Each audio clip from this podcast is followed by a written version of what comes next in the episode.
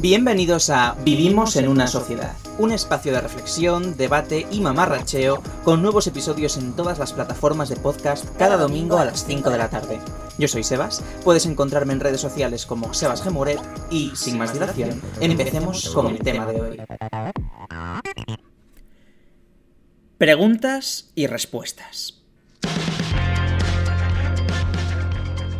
Preguntas, preguntas, preguntas y más preguntas. Cielo santo, ¿cuántas dudas tenéis? Yo lo entiendo, ¿no? Al final somos personas muy expuestas en Internet, pero que seguramente tenemos muchas zonas oscuras que vosotros queréis desentrañar con vuestras dudas. Y al final los creadores de contenido en Internet siempre tenemos este puntito egocéntrico, ¿no? Al final los que nos exponemos en YouTube, hombre, pues nos gusta gustar, ¿no? Como a todos, pero yo creo que un poquito más que al resto. Y hacer de cualquier vídeo una ocasión, una excusa para hablar de nosotros y de nuestra vida y de lo que opinamos de absolutamente todo. Así pues, el día de hoy he traído este formato a podcast. ¿Y qué puede salir de aquí? Pues quién sabe. Yo creo que me va a permitir responder algunas dudas que me lleváis preguntando desde hace muchísimos años, pero en un formato más relajado, donde pueda dar más argumentos y explayarme más en mis opiniones. Y puede que incluso me permita ser un poco más controvertido.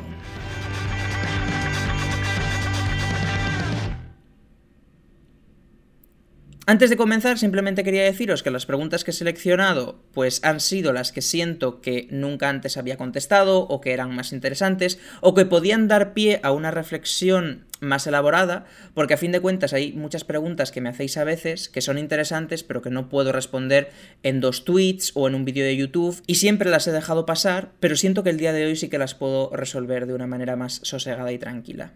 Y luego lo segundo que quería deciros es que el día de hoy no tengo guion, ¿vale? Yo normalmente no guionizo al 100% mis podcasts, pero sí que tengo como una pequeña escaleta de cosas que quiero tratar, pero el día de hoy he pensado que, prefería tener una charla como más distendida y más relajada, así que voy a ir escuchando vuestras preguntas y voy a ir respondiendo sobre la marcha a, lo que opino ¿no? de estas cuestiones que, me vais a plantear.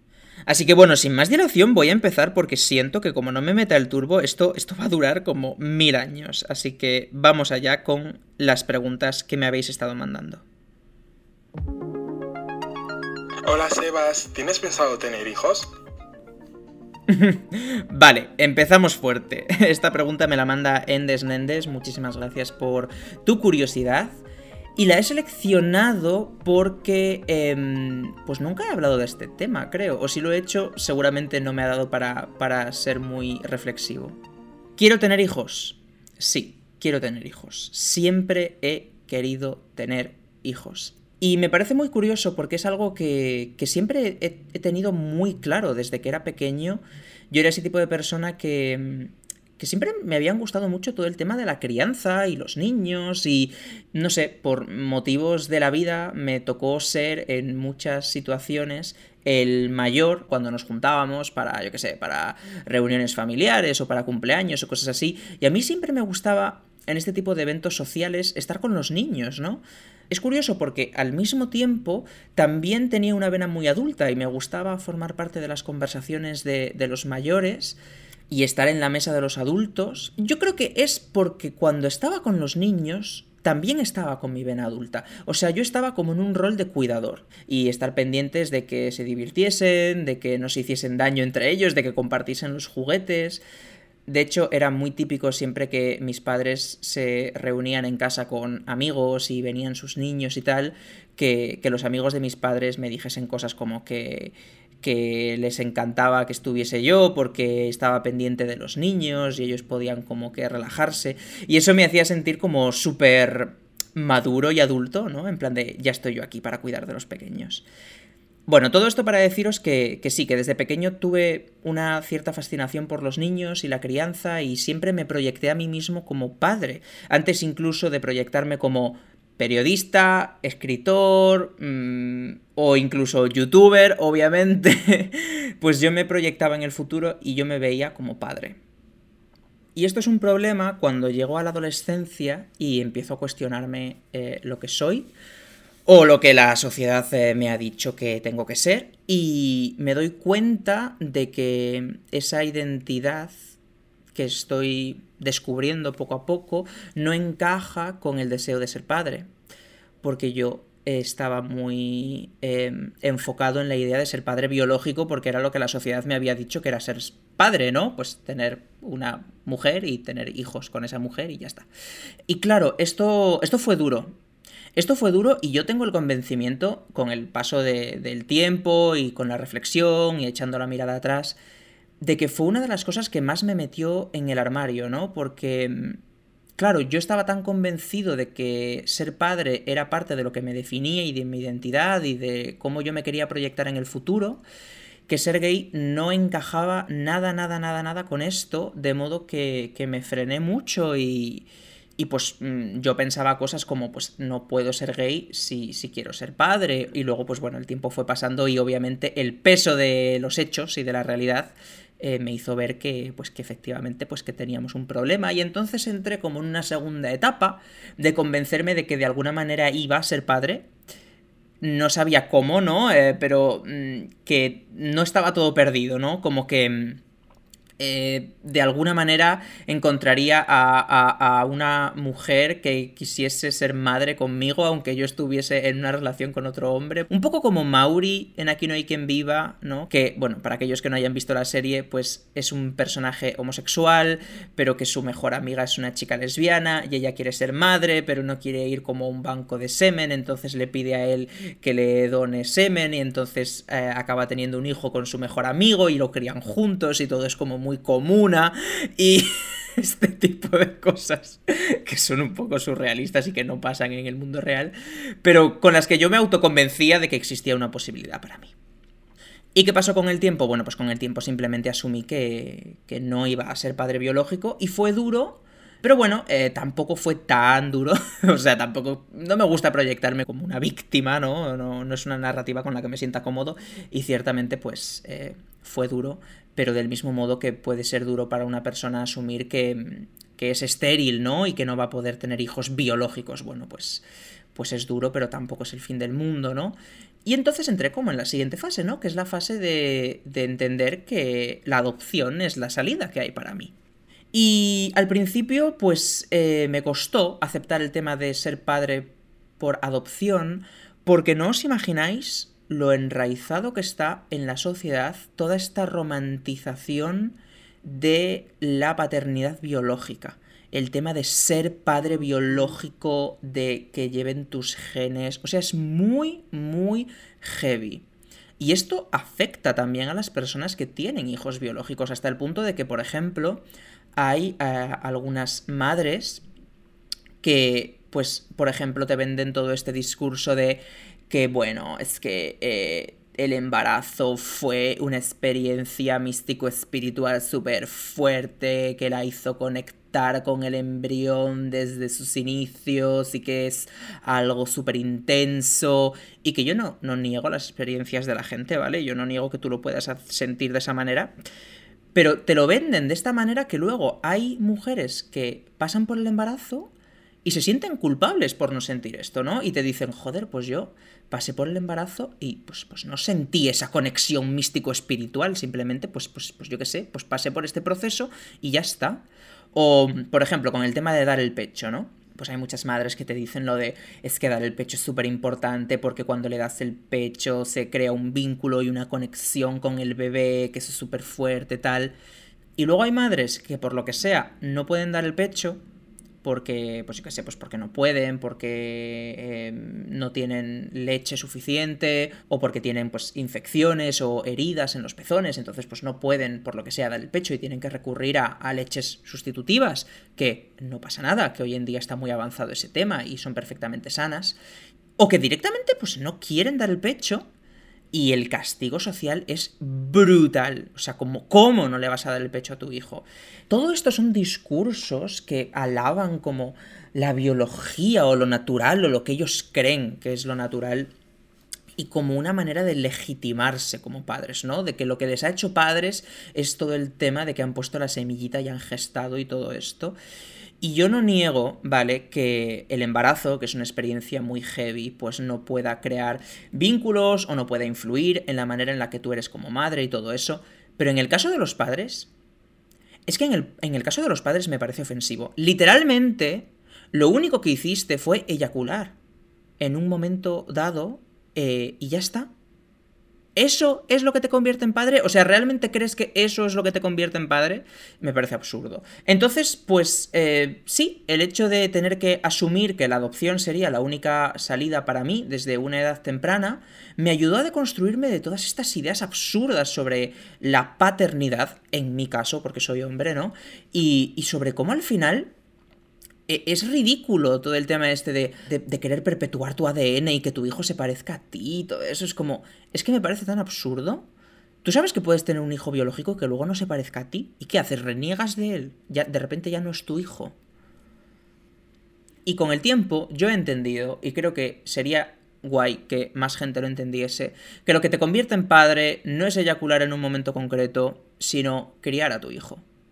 Criar a tu hijo, estar ahí, desde pequeño, cambiarle los pañales, llevarle al pediatra, bañarlo, llevarlo al colegio, preocuparte de, las actividades, eh, preocuparte de que tenga un bienestar, una calidad de vida, de que no le falte de nada, trabajar duro para estar ahí y, y brindarle una vida. Eso es lo que te convierte en padre. Y sinceramente, si el día de hoy yo me entero de que eh, mis padres no son mis padres biológicos, ¿vale? Porque yo qué sé, pues igual en el hospital en el que nací, eh, pues se liaron y intercambiaron a dos bebés y resulta que me han criado toda la vida pensando que eran mis padres biológicos y no son mis padres biológicos. ¿Qué, qué creéis? ¿Que voy a renegar de ellos? ¿Que de repente voy a decir, oh, no eres mi padre porque no eyaculaste en un momento concreto. Es que es una gilipollez. O sea, claro que son mis padres, claro que me han criado y claro que son los que han hecho que yo sea la persona que soy ahora mismo. O sea, me parece tan absurdo, pero está muy, muy enraizado en nuestra sociedad. De verdad que que yo os, os, invitaría a una reflexión en este sentido si nunca habéis tenido que hacerlo, sobre las implicaciones que tiene eh, la genética, el ADN o la biología en el hecho de, de una buena o una mala paternidad. Así que, por responder a tu pregunta, He pensado en ser padre, me encantaría ser padre, soy consciente de que, bueno, pues igual eh, no voy a tenerlo tan fácil como otras personas porque voy a tener que pasar por un, proceso que me parece completamente lógico porque al final la adopción no es buscarte un niño a ti que quieres ser padre, es buscarle una familia a ese niño y, y entiendo que haya que pasar por una serie de trámites y, y que evidentemente pues mi experiencia de la paternidad no va a ser la misma que la de una familia Heterosexual, ¿no? Pero bueno, es que evidentemente mi experiencia de la paternidad ya no iba a ser la misma que la de una familia heterosexual.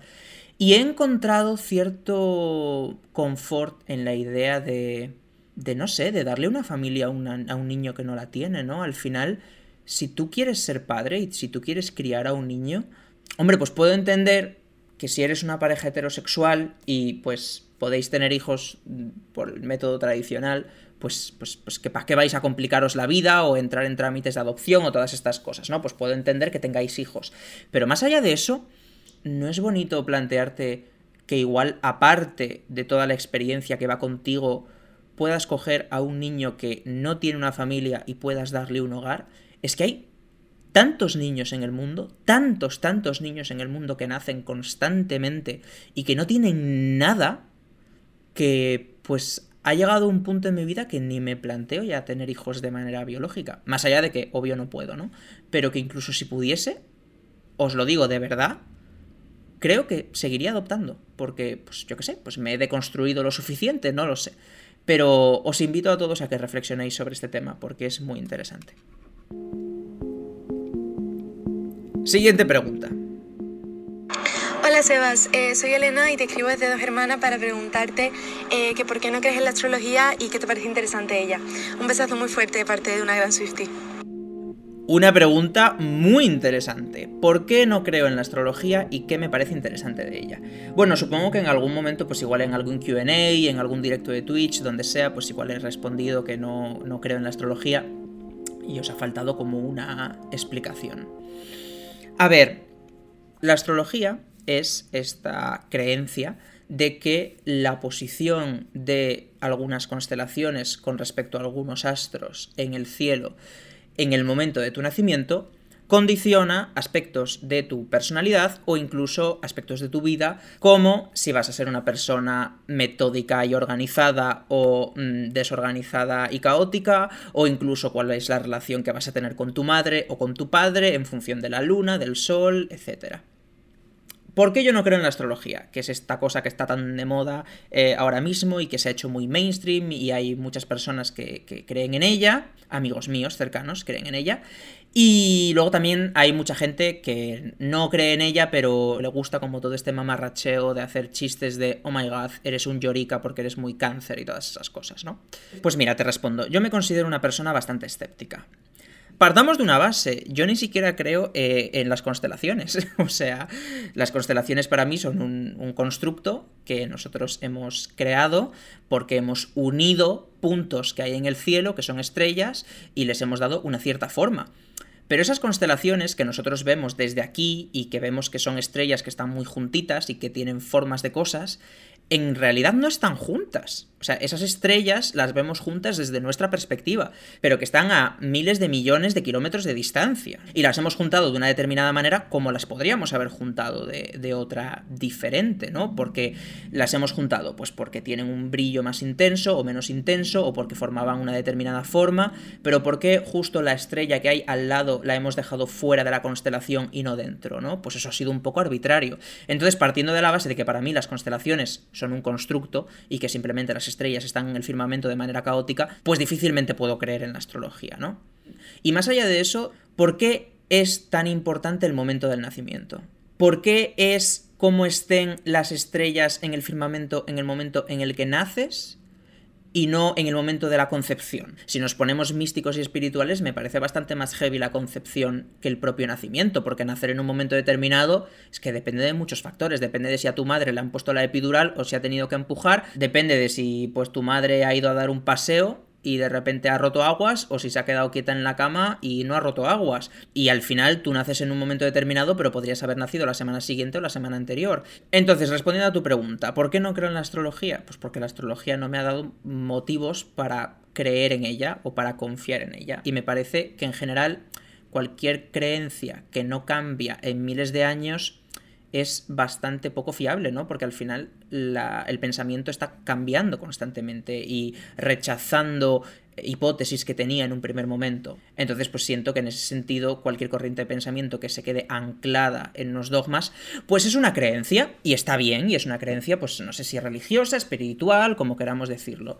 Pero entonces ya estamos hablando del ámbito de la fe. Y entonces en el ámbito de la fe, pues creer o no creer ya depende pues de si tú crees o no crees, ¿no? Ya no nos podemos plantear un razonamiento, entonces podría simplemente responderte que no creo en la astrología porque no tengo fe y entonces pues ya está, pues no creo, ¿no?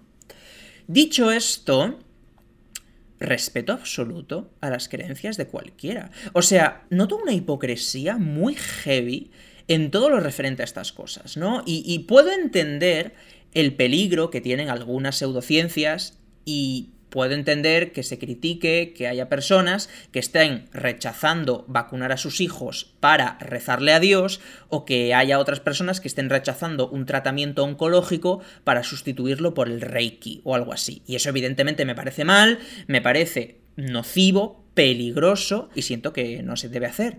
Pero me refiero, por lo demás, creen lo que te dé la gana. ¿Acaso no es igual de inverosímil creer que hubo un Mesías que vino a salvar la tierra y se murió y resucitó a los tres días?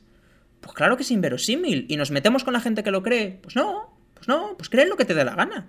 Es que me parece muy hipócrita defender que una persona tiene derecho a creer que el Espíritu Santo mm, está dentro de ti y te acompaña y te guía, entonces, eso lo respetamos, eso está bien, y que las personas crean en eso está guay, pero cualquier otra creencia que se escape de las eh, religiones abrahámicas tradicionales y pues de un par más, ¿no? El budismo y tal, y hay que castigarlo. Pues sinceramente, o respetamos la libertad religiosa de la gente o no la respetamos. Otra cosa, ya os digo, es todo el tema de las pseudociencias, de la medicina, eh, o el tema de que te intenten vender una religión como si fuese ciencia. La astrología no es una ciencia. Pero por lo general, yo los amigos que tengo que creen en la astrología y todas estas cosas, no, no buscan una explicación científica y esta creo que es la clave.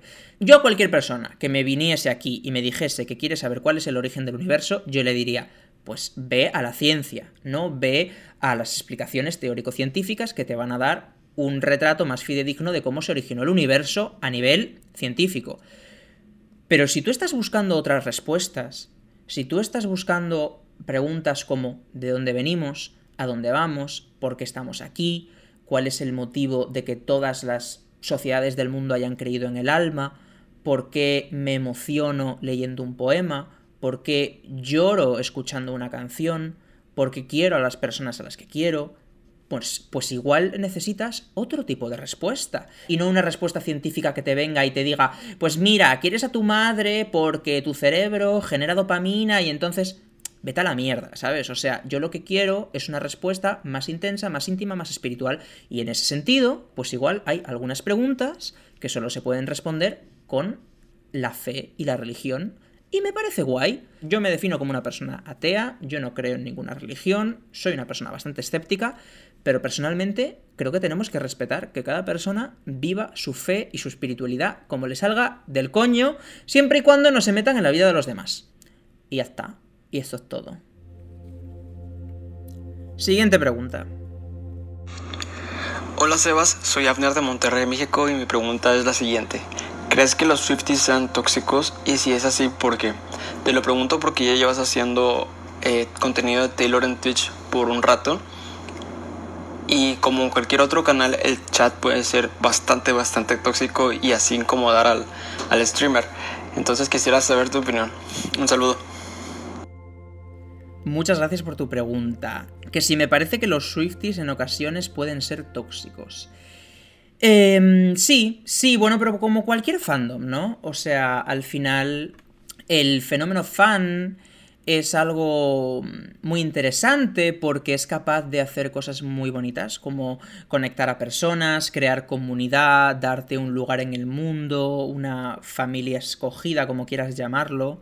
De hecho, yo defiendo que un fenómeno fan también puede ayudarte en la creación de tu propia identidad y, todo eso, pero también es verdad que, puede tener sus aspectos tóxicos. Sí que es verdad que yo, antes de ser creador de contenido, Swifty, no lo veía tanto porque, mm, pues bueno, pues yo tenía mis círculos de amistades y era como fangirlear cuando sucedía algo y compartir noticias y fotos y eso.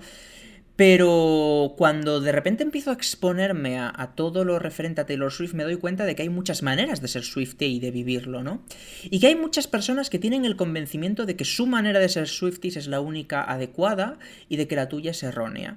Y que tienes que estanear X parejas de Taylor Swift, o todas, o ninguna, o que si tienes una teoría alternativa sobre a quién puede estar dedicando una canción, pues ya automáticamente no eres un buen Swifty, o si no apoyas a Taylor Swift en X cosa, o si discrepas de alguna cosa que haya dicho Taylor Swift, que esto es fascinante, ¿no? El fenómeno fan hace que si eres fan, eres fan de todo. De todo. Y da igual si Taylor Swift en algún momento pues, ha podido decir algo que no concuerda con lo que tú piensas, automáticamente ya no eres Swifty, ¿no? Esto es muy heavy, esto es muy heavy. A mí en general me, me joden varias cosas de cualquier tipo de fenómeno fan, ¿eh? No solo de este. Me jode cuando si pretenden establecer rangos esto me toca mucho las narices, el rollo de si eres o no un buen fan, en función de la información que tienes, o, de lo mucho que has investigado, o del tiempo que lleves siendo fan, ¿no? Es como que está mejor visto si llevas siendo fan de Taylor Swift desde 2010 y si te hiciste fan de Taylor Swift por su época más mainstream o pop con mm, Shake It Off, pues ya automáticamente eh, eres un, un fan de pega, ¿no? Que simplemente te uniste a una moda. Es tan triste o sea, de verdad, desde aquí quiero hacer un llamamiento. Me la pela cuando has conocido a Taylor Swift. O sea, me la pela si conociste a Taylor Swift cuando no la conocía absolutamente nadie y fuiste a sus primeros conciertos en bares de Nashville.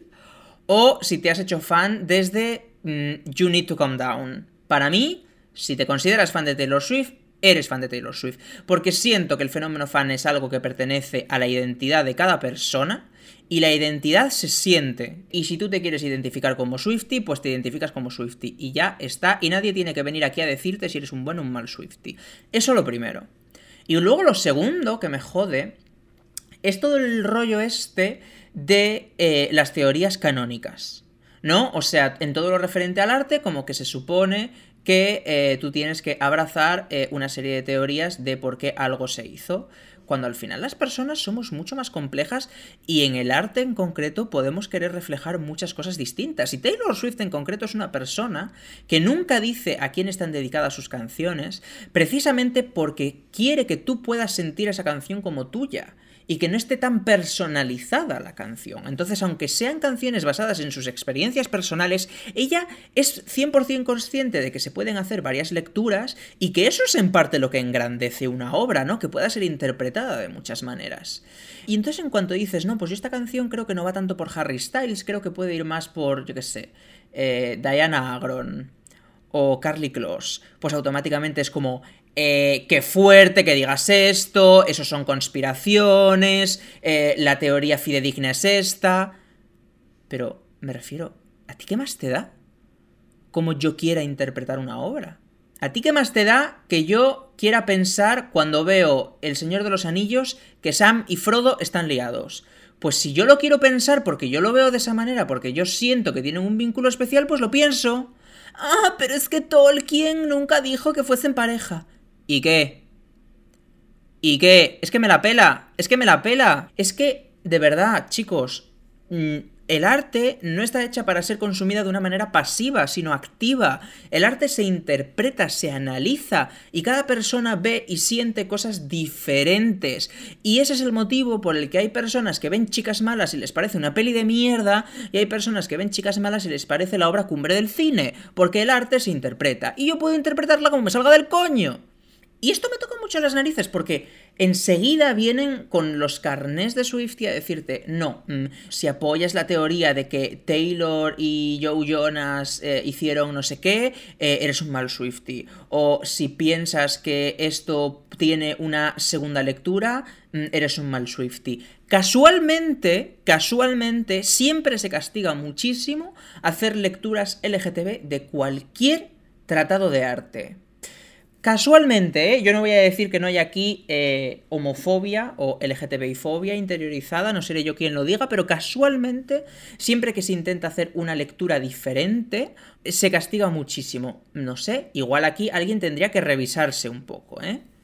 Pero bueno, aunque lleve un buen rato quejándome de estas cosas, me gustaría dejar claro que la comunidad Swifty es maravillosa, yo soy Swifty muchos de mis amigos son Swifties. En la comunidad Swiftie he encontrado a gente empática, tolerante, que se apoya, que se quiere, que se respeta, eh, personas que ahora mismo son amigos míos y que nos unen simplemente las canciones de una persona a la que no conocemos de nada, ¿no? Es, curioso. Y pues me considero Swiftie y estoy súper metido en la comunidad. Simplemente, pues tiene ciertas cosas que no son culpa de la comunidad Swiftie, ¿no? Sino de el fenómeno fan en general. O sea, los fenómenos fan pues están guay, pero tienen ciertas cosas que sí que es verdad que, me recuerdan mucho a dinámicas de instituto que hace mucho tiempo que, que quiero dejar atrás. Entonces, pues bueno, esta es mi opinión. Siguiente pregunta. Hola Sebas. Bueno, antes de nada, muchísimas gracias por dejarme participar en tu podcast. Me hace muchísima ilusión. Y mi pregunta sería, ¿Cuál es tu opinión de la cultura de la cancelación? ¿Estás a favor de ella? ¿En contra? ¿Qué aspectos positivos y negativos le ves? Y sobre todo, ¿crees que se está llevando en algunos casos muy lejos? Es decir, que se cancelan a personas por motivos injustificados. Muchas gracias. Buah, qué tema más interesante, ¿no? Lo cierto es que eh, me daría para hacer un vídeo de 50 minutos en el canal de YouTube, pero bueno, siento que YouTube está lleno de vídeos sobre la cancelación y youtubers quejándose de la cancelación y sinceramente no quiero contribuir a ese gran agujero de personas quejándose de la cancelación, pero sí que siento que aquí hay varias cosas que revisar. A mí me parece lógico y de hecho el ostracismo es una práctica que existe desde la época de los griegos, ¿vale? Querer eh, sacar de la comunidad a algunas personas porque sus comportamientos han sido despreciables. Y yo entiendo que haya personas que quieran cancelar a Harvey Weinstein y su obra porque es un puto violador y ya hay una sentencia que lo corrobora además y, y, entiendo que se le cancele a él y que no se apoye su trabajo. Y lo mismo con asesinos, con torturadores, con personas que verdaderamente son despreciables para la sociedad. El punto es que como hemos descubierto que tenemos en las redes sociales este poder eh, de cancelar a grandes personas, y esto, esto es nuevo para nosotros porque el pueblo nunca había tenido el poder, siempre el poder lo habían tenido pues las personas poderosas, obvio, o los juzgados o este tipo de cosas, ¿no? Pero de repente personas que simplemente tienen una cuenta de Twitter, pues pueden automáticamente eh, formar parte de un movimiento muy grande de cancelación y sienten que tienen el poder de, reinvertir un poco, ¿no? De, girar las tornas. Y esto se nos ha ido de las manos y en muchas ocasiones em, nos ponemos a cancelar a gente que simplemente tienen opiniones distintas de las nuestras, ¿no? Que esto es, esto es lo heavy. A mí lo que me molesta con esto es que se equiparen cosas. O sea, Harvey Weinstein abusa de 80 mujeres. Le cancelamos. Vale. David Broncano hace un chiste desafortunado. Le cancelamos también. ¿No, veis que aquí hay un problema heavy? Al final el castigo es el mismo. Al final el hashtag es el mismo. Es hashtag no sé quién is over party. Y esto no ayuda a cultivar la empatía, el diálogo, el entendimiento y la conversación en nuestra sociedad. Y sobre todo lo que más me preocupa es que por el camino se pierde la crítica. Porque cancelar no es criticar. Hacer una crítica es algo legítimo y es algo que tenemos que seguir practicando. Y estamos dejando de criticar a la gente por cancelarla. Ahora, pues un señor, por ejemplo, hace un chiste machista y en vez de criticarlo, que es lo que tocaría, ¿no? Decirle, oye, mira, esto no hay que hacerlo, estos son los motivos por los que tu chiste estaba fuera de lugar, estos son los motivos por los que tu chiste hace 20 años era respetable, pero hoy en día perpetúa una serie de comportamientos que no son adecuados y que a la hora de la verdad repercuten en las personas, este es el motivo por el que no deberías eh, tener este tipo de discursos. Pues estamos dejando la crítica y estamos directamente cancelando a esa persona. No sé quién, cancelado. No sé qué otra persona, cancelada. Y no estamos dejando un espacio para la reflexión y para el debate, que es lo que nos hace mejorar como personas, no, no nos equivoquemos. A mí me han cancelado en contadas ocasiones porque yo soy una persona que, bueno, para empezar, soy una persona muy poco controversial. Los que me sigáis lo sabréis. Eh, no tengo opiniones muy radicales. Y bueno, las veces que me han cancelado, pues, pues tampoco, tampoco me ha afectado mucho. Pero sí que es verdad que se percibe como una oleada de hate cuando te cancelan. No se percibe como crítica y no te ayuda a crecer como persona. Una de las últimas veces que, me criticaron fue cuando di mi opinión sobre mm, el tema de, de descargar libros en PDF y tal. Y ni siquiera tengo la opinión más radical a este respecto. O sea, cuando lo dije, pues fue un hilo de Twitter donde eh, especifiqué que entendía perfectamente por qué había algunas personas que descargaban libros, que entendía perfectamente que la cultura tenía que ser asequible, que defendía un modelo de sociedad donde todo el mundo tiene acceso a toda la cultura posible, porque esa es la única manera de ser libres, pero que al mismo tiempo yo tenía que ponerme del lado del escritor, que es una persona precaria a la que al final se está robando su trabajo, o sea, independientemente de eh, lo que tú opines eh, en el ámbito de si la cultura debería ser o no asequible, de qué modelo tenemos que tener de cultura. Al final, yo como escritor le dedico cientos de horas a elaborar un producto que tú coges y te descargas y eso evidentemente repercute en mi economía y hace que yo no pueda seguir creando. Sin más.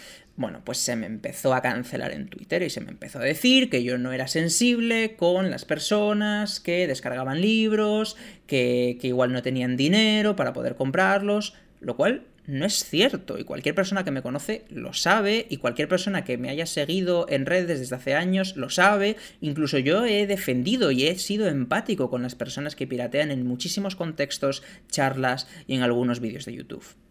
Tal vez no lo expresé con las palabras adecuadas, tal vez se entendió desde un punto de vista de hombre blanco que viene a decirte cómo es la situación en tu país, lo siento si fue así como se entendió, borré el tweet, me disculpé, pero hasta que eso sucedió recibí cientos de mensajes cancelándome, diciéndome que si Sebasis over party, que si no sé qué.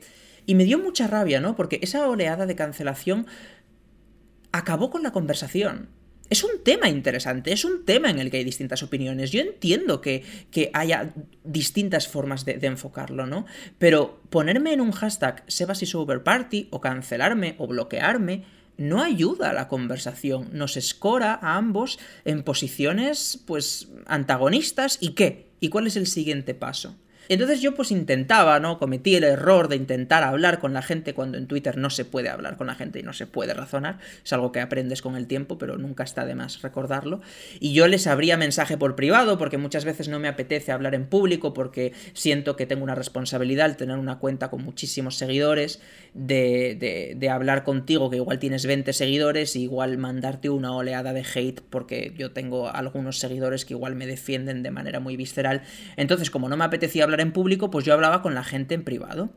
Y hablando con la gente en privado, incluso con la gente que más se metió conmigo y que más visceral fue conmigo y, más agresiva, después de una conversación tranquila, ambos conseguíamos llegar a un cierto nivel de entendimiento y de entender las posiciones que el otro defendía.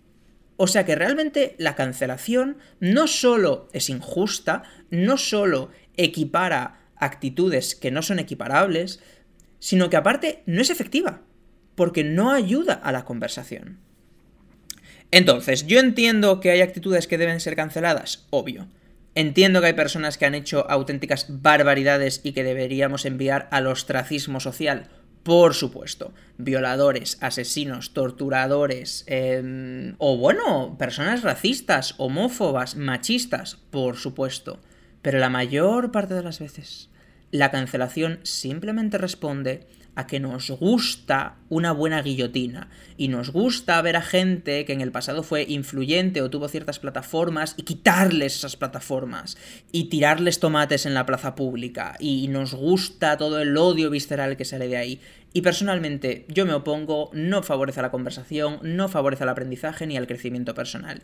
Y siento que entre todos sería muchísimo más fácil si conseguimos dejar de lado toda esta chorrada de la cancelación y volvemos a la crítica como mecanismo para tener debates en redes sociales. Siguiente pregunta. Hola, mi pregunta es que qué opinas como booktuber o divulgador o bueno, simplemente persona que disfruta de la lectura acerca de mandar clásicos literarios como lecturas obligatorias en el instituto.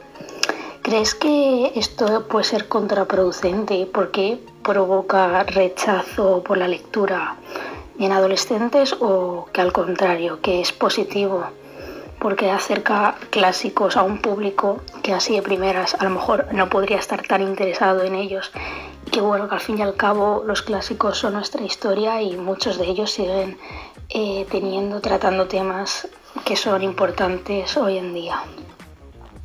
Bueno, bueno, bueno, qué pregunta más interesante. El tema de los clásicos en el aula. Pues mira, en mí viven dos opiniones. Em, claro, por una parte, empatizo con los chavales de 15 años que están hasta el coño de que les manden leer libros infumables, que están hasta el huevo de la Celestina, del Quijote y de la madre que los parió a todos. Porque son libros complejísimos, escritos en un castellano antiguo que muchas veces son complicados de leer y que no disfrutan. Entonces yo entiendo por esa parte que estén hasta el huevo pero también vive en mí otra versión de Sebastián que tiene un profundo respeto por los clásicos. Los clásicos son obras atemporales que llevan con nosotros cientos de años, que sin duda han dibujado la manera en la que es nuestra sociedad hoy en día. Y rechazo profundamente este discurso de desprecio a los clásicos en el sentido de que los clásicos son una mierda. ¿Cómo van a ser los clásicos una mierda? Una obra que se publicó hace 400 años y se sigue vendiendo, ¿tú de verdad crees que es una mierda? Porque yo tengo el convencimiento de que en nuestro último verano, mi novela, que es extraordinaria por supuesto, no se va a seguir leyendo dentro de 400 años. Pero dentro de 400 años te aseguro que se va a seguir leyendo el Quijote. Así que por favor, por favor, tan elitista, es decir, solo los clásicos merecen la pena, yo quiero que mis hijos lean mm, Madame Bovary y Orgullo y Prejuicio, cómo decir eh, yo paso de los clásicos, todos los clásicos son una puta mierda. Llegados a este punto, en el ámbito académico, yo creo que los institutos tienen una doble función. Una primera función, que iría más en los primeros años del instituto, véase desde los 12 hasta puede los 15, 16 años, la función del instituto es fomentar la lectura. Es decir, crear pasión lectora en los chavales. Y ahí, efectivamente, los clásicos no son la mejor herramienta. ¿Por qué? Porque un clásico es una obra compleja, es una obra complicada, no tiene una sencilla lectura. Y no vas a poder trabajarlo en el aula. Porque tú, como profesor, y aquí quiero romper una lanza en favor de los profesores, tienes que conciliar muchísimo temario en muy pocas horas. En tres horas semanales de lengua castellana, tienes que dar muchísimas cosas y la sintaxis tienes que darla, porque es importante porque cae en selectividad. Entonces, siempre, siempre las horas de clase van en detrimento de las lecturas obligatorias. Y al final, establecer la Celestina como lectura obligatoria se convierte en Chavales, este trimestre leemos la Celestina, no vamos a poder trabajarla en clase, así que bueno, os la leéis por encima y tenéis el examen este día y tendréis que demostrarme que la habéis leído. Y eso es una chorrada, y eso es una mierda, y eso mata lectores. Y esto hay que decirlo aquí, el día de hoy. Si tú no puedes dar ese clásico en el aula, no lo mandes, porque no lo van a entender no porque sean tontos o porque sean jóvenes, sino porque a cualquier persona le hace falta un contexto histórico, literario y lingüístico para entender obras que se publicaron hace tantísimo tiempo. ¿Vale? Entonces, esto es lo primero que me gustaría dejar claro. En una primera etapa, en la que estamos enfocados en el fomento de la lectura, creo que lo importante es darles obras amenas, obras que les gusten, que les gusten de manera sencilla, fácil, que les entre por los ojos, porque son novelas actuales, porque son novelas juveniles, porque hablan de sus problemas, porque los protagonistas tienen sus mismas inquietudes y frustraciones y de ese modo conectan mejor con ellos. Y hay obras juveniles extraordinarias, incluso hay clásicos juveniles. O sea, no hace falta irse a la última novela de Wattpad. Puedes perfectamente mandarles El guardián entre el centeno, La isla del tesoro, Las crónicas de Narnia, Harry Potter, Las crónicas de la torre, Memorias de Idún. Anda que no hay buena literatura juvenil, tanto internacional como nacional, para darles. Pero, y aquí está el point, ¿verdad?, que quiero hacer el día de hoy, Sí que es verdad que en una segunda etapa del mundo académico, véase a partir del bachillerato, creo que se tienen que leer obras clásicas, porque si se está dando literatura desde un punto de vista académico, se tienen que dar las obras que han moldeado la literatura, que han hecho que escribamos libros de una determinada manera. Y, personalmente, ¿qué cojones nos pasa en España con despreciar nuestros clásicos? O sea, los chavales en los institutos franceses leen Madame Bovary que es naturalismo francés, y no tienen ningún problema. Y el profesor dice, este año leemos Madame Bovary, y no se queja ni el tato. Es más, se, ve como algo lógico. Y en Reino Unido leen a Dickens y a Jane Austen, y nadie se queja, y todo el mundo lo ve como normal.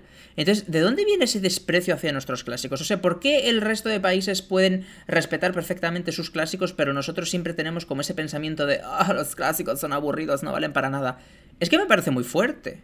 Entonces sí que creo que es importante en una segunda etapa de la educación dar eh, los clásicos en el aula. Y cuando digo dar los clásicos es dar los clásicos. Es leer algunos pasajes en clase, es estudiar el momento, el contexto histórico, es estudiar al autor, los motivos por los que se sigue leyendo esa obra en la actualidad, porque aún es vigente. Eso es dar un clásico. No decir, chavales, tenéis que leer el Quijote tal día hay examen. Eso no es dar los clásicos en el aula y eso me parece también que mata lectores.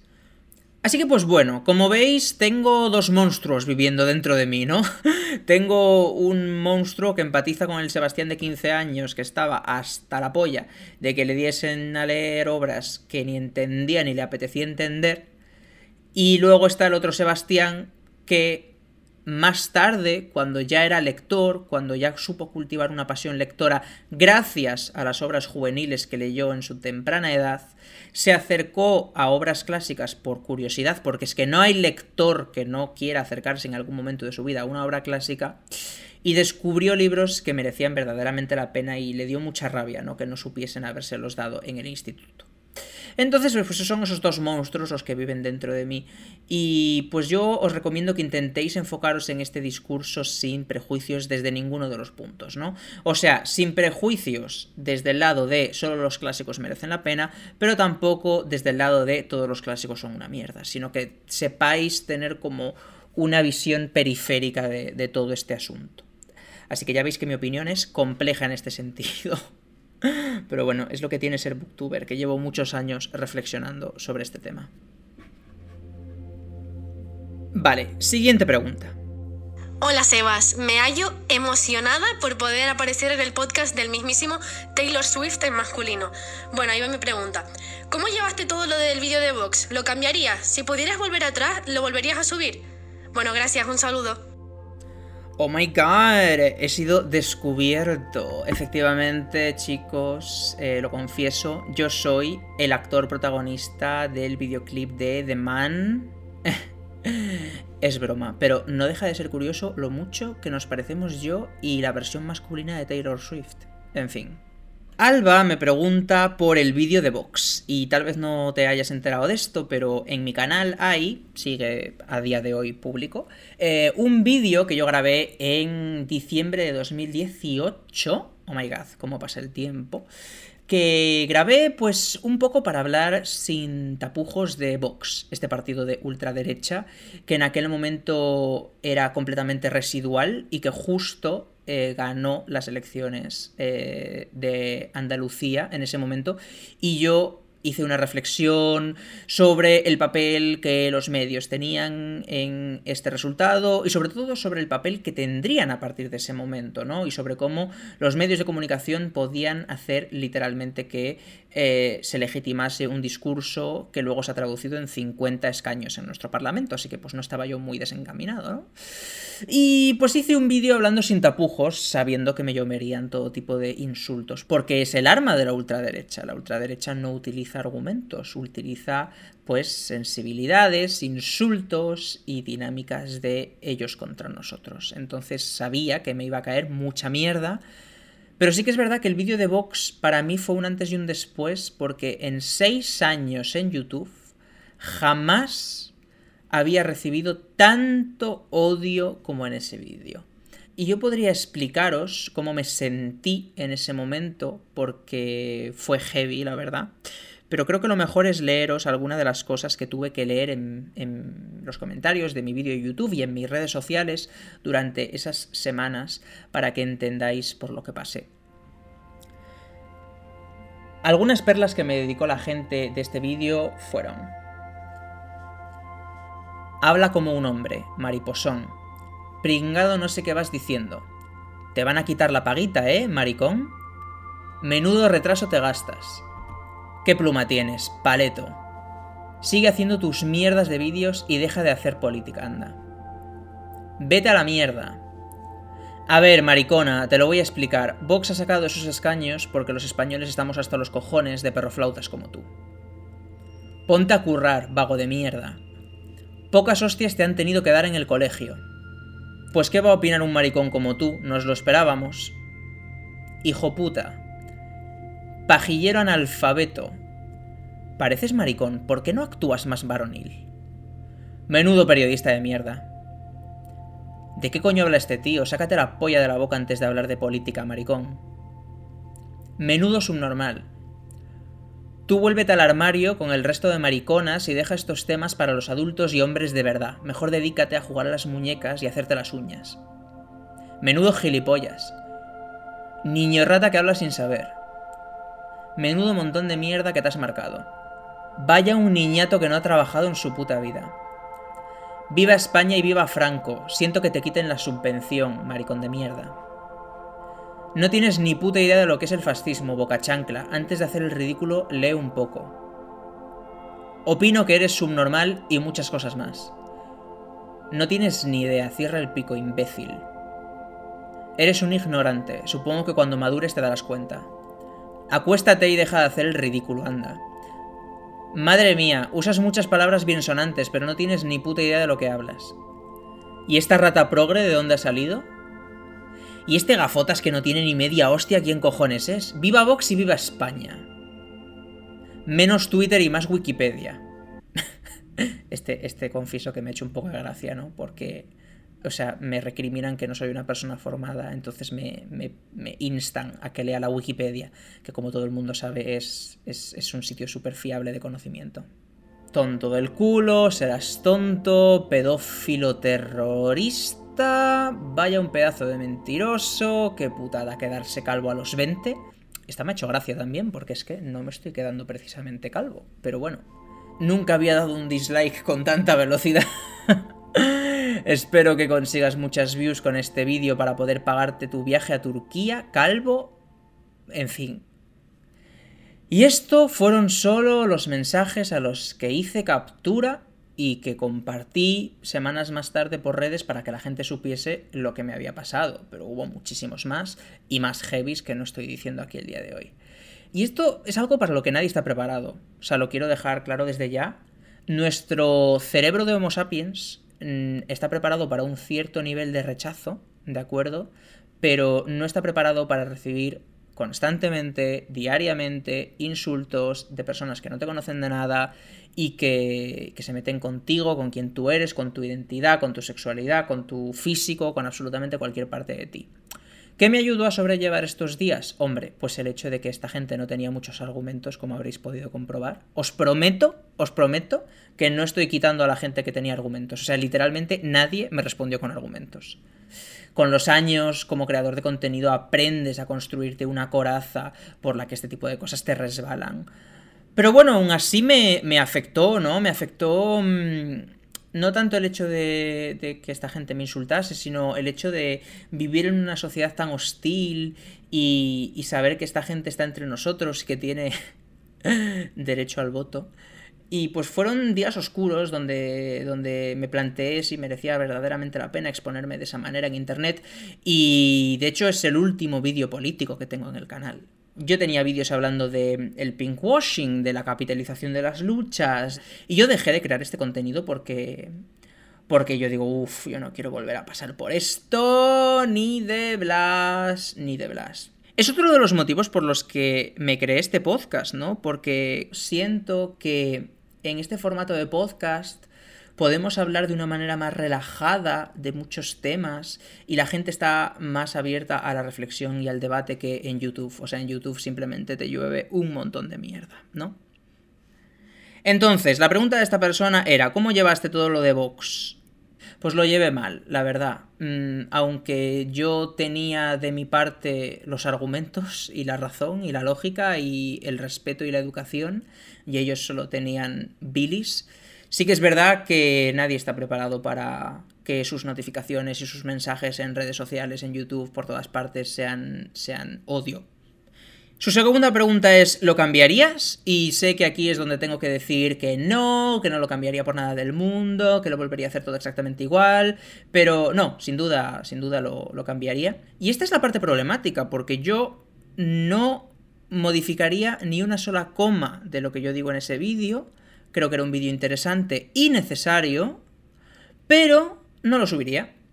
¿Y por qué? Pues por la respuesta de la gente. Y al final esto tiene que despertarnos un poco, ¿no? En torno a la lucha antifascista, ¿no? Y al hecho de las herramientas que utilizan, cómo las utilizan y de qué manera quieren hacernos callar. Conmigo lo consiguieron mira, yo no soy analista, yo no soy tertuliano, a mí ya nadie me paga por exponerme a esto y evidentemente lucho contra el fascismo en el día a día, pero eh, paso de exponerme en redes como creador de contenido, prefiero hablar de Taylor Swift eh, y ya está. Y me da rabia, sí, pero bueno, creo que es interesante la conclusión que saquemos de esto, ¿no? Que la ultraderecha es visceral y que sus mecanismos para hacerte callar son verdaderamente despreciables. Y su última pregunta era esta, ¿no? Si pudieras volver atrás, ¿lo subirías? Y no, no lo subiría porque sinceramente no me compenso. No me compenso. En fin. Bueno, pues eh, tenía muchas más preguntas preparadas para el día de hoy, pero no esperaba que esto se fuese a alargar tanto. Así que, si os parece, voy a guardar las preguntas que me habéis mandado, de acuerdo a las personas que me habéis mandado vuestros audios, y tendremos que hacer una segunda parte, ¿no? Porque, porque se han quedado algunas preguntas muy interesantes en el aire. Muchísimas gracias a todos por estar aquí el día de hoy. Yo me lo he pasado súper bien, la verdad. No sabía muy bien qué esperarme de este formato, pero, pero me gusta, me parece que tener un espacio para hacer preguntas y respuestas dentro del sosiego y la reflexión es interesante y aparte no tener ningún tipo de guion y lanzarme también. Así que bueno, yo espero que a vosotros también os haya parecido interesante. Supongo que si habéis aguantado hasta el final es porque os ha gustado el episodio. En cuyo caso, os agradecería que lo compartieseis. Y si queréis aportar vuestro granito de arena a este y mis demás proyectos, os informo de que tengo un Patreon, patreon.com barra. Como mecenas no solo podréis decidir el contenido de los podcasts, sino también escucharlos en primicia. Y pues esto ha sido todo. Nos escuchamos el domingo que viene a las 5 de la tarde en un nuevo episodio de Vivimos en una sociedad. ¡Chao!